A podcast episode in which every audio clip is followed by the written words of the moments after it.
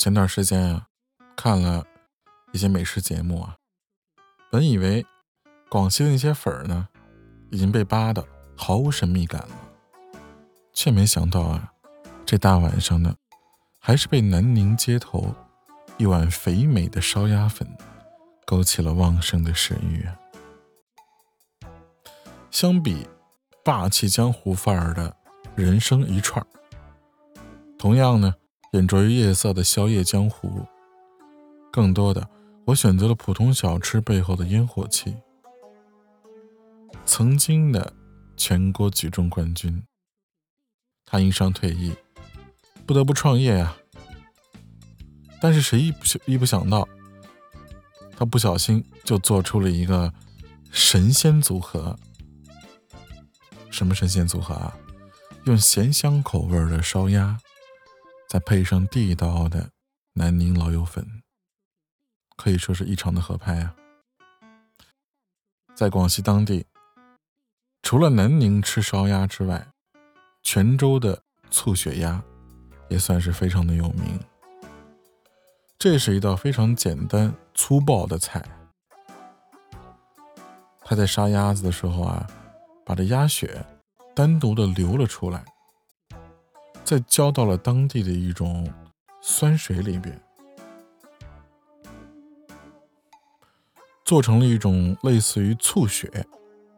而这种醋血呢，它既能防止鸭血凝固，又能去腥味儿。等到这鸭子在锅里炒制的差不多的时候，再浇上这碗醋血，虽然成品看起来啊，有点像黑暗料理。但是闻起来呢，吃起来呢，却是醋香扑鼻，酸辣酥软，绝对是越吃越上瘾啊！你等会儿我擦一下口水。嗯，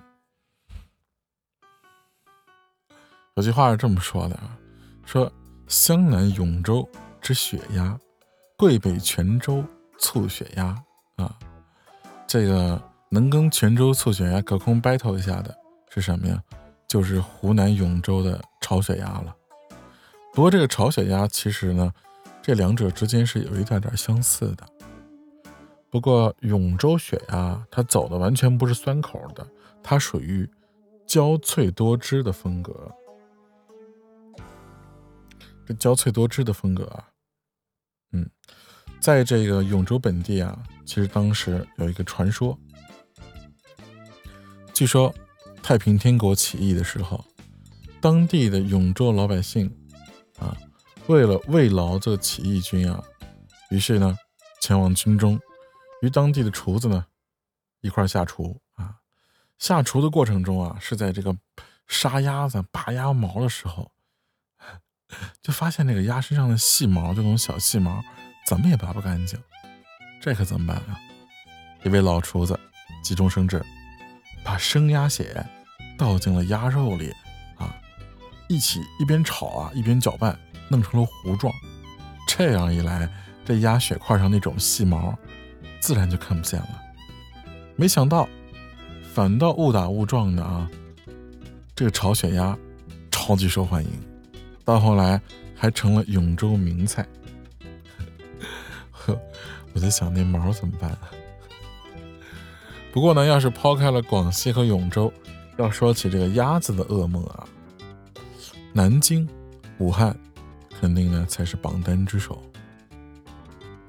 大家都应该知道，南京人是全国第一爱吃鸭吧？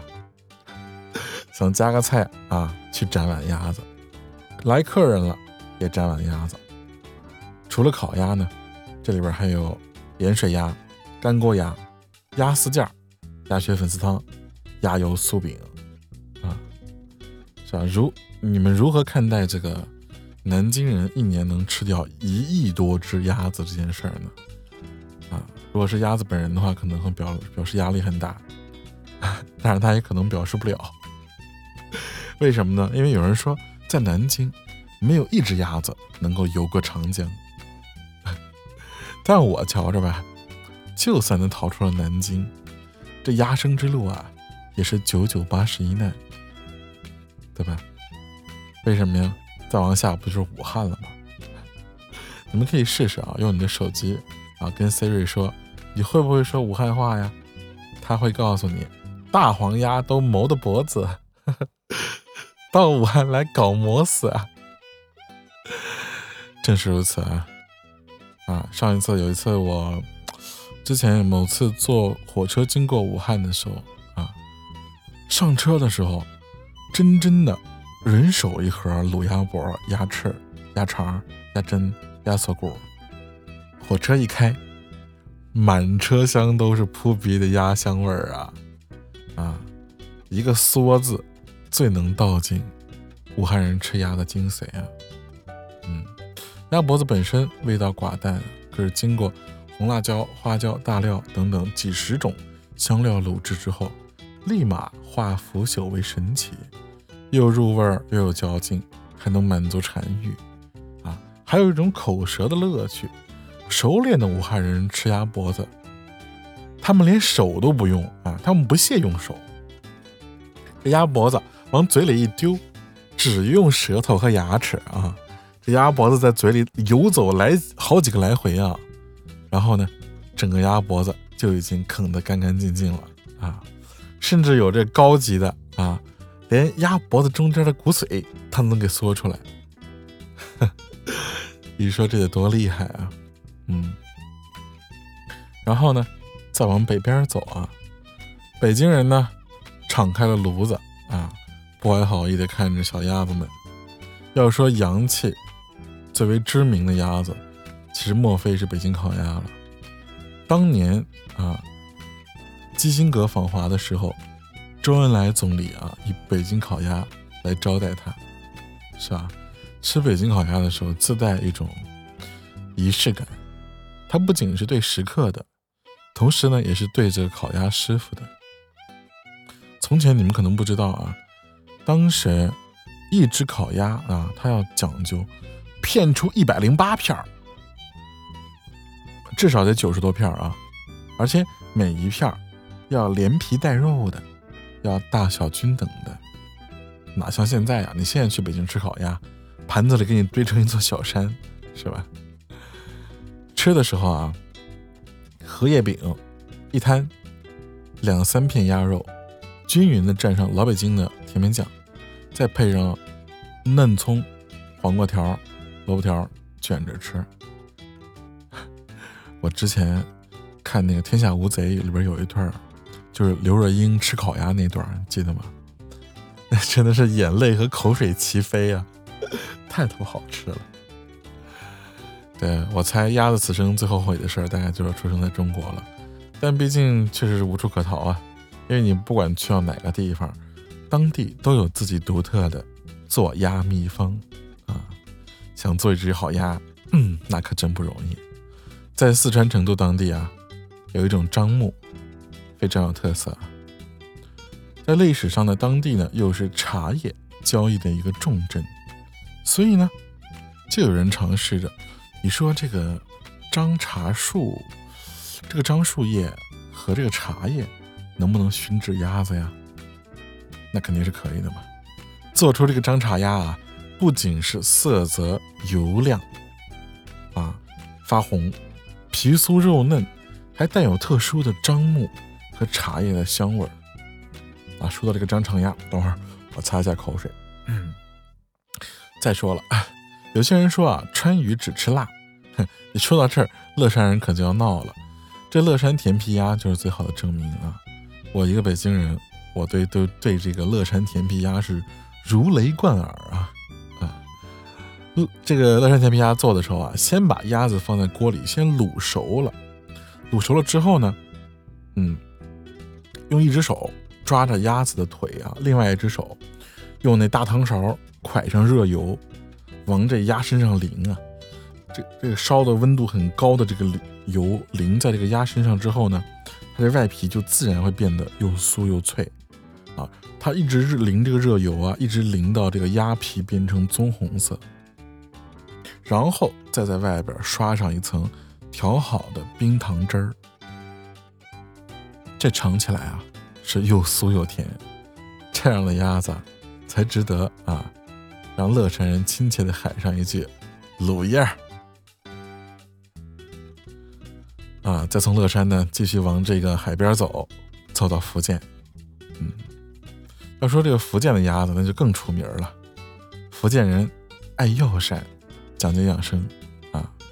从他们手里调出来的叫什么呀？叫姜母鸭，完美的符合了当地人对于爱吃鸭子、爱吃药膳、养生的所有需求啊。这个姜母鸭呢？讲究的是用市面上不太常见的红面番鸭啊，这红面番鸭它全是瘦肉，它不太肥。但是呢，这么着的鸭子用姜母鸭来做，相对来说就不会太腻。有些北方的鸭子相对来说长得比较肥的，要做酱母鸭的话，那油太多了，吃起来会腻。这红面番鸭切块之后啊，与成年老姜同煲啊，放在这个。啊，砂锅煲里边煮啊，这是福建人的冬至大餐。在他们看来，姜的辛辣是可以驱寒的，而鸭肉呢，啊，温润温补嘛，使人不那么燥热。哎，这一碗下去，浑身舒坦啊。嗯，再往南走走，走到广东了。这广东人就讲究原汁原味了呀，在湛江，鸭子。最好的归宿，永远都是白切，哎，跟鸡是一个道理。当天宰杀的新鲜鸭子，在大锅里边煮熟了，鸭汤也不浪费啊，鸭汤盛出来，直接焖米饭。湛江白切鸭跟湛江白切鸡，那是同样的出名，好吗？从南到北，咱们都走了一圈啊，煎煮啊，蒸炸，炒焖炖。连我都不敬畏鸭鸭们的命运啊，感到啊流下了大波的口水。啥也不说了，最后给鸭们点首歌吧，就来那首《门前大桥下游过一群鸭》，快来想想是烤还是炸。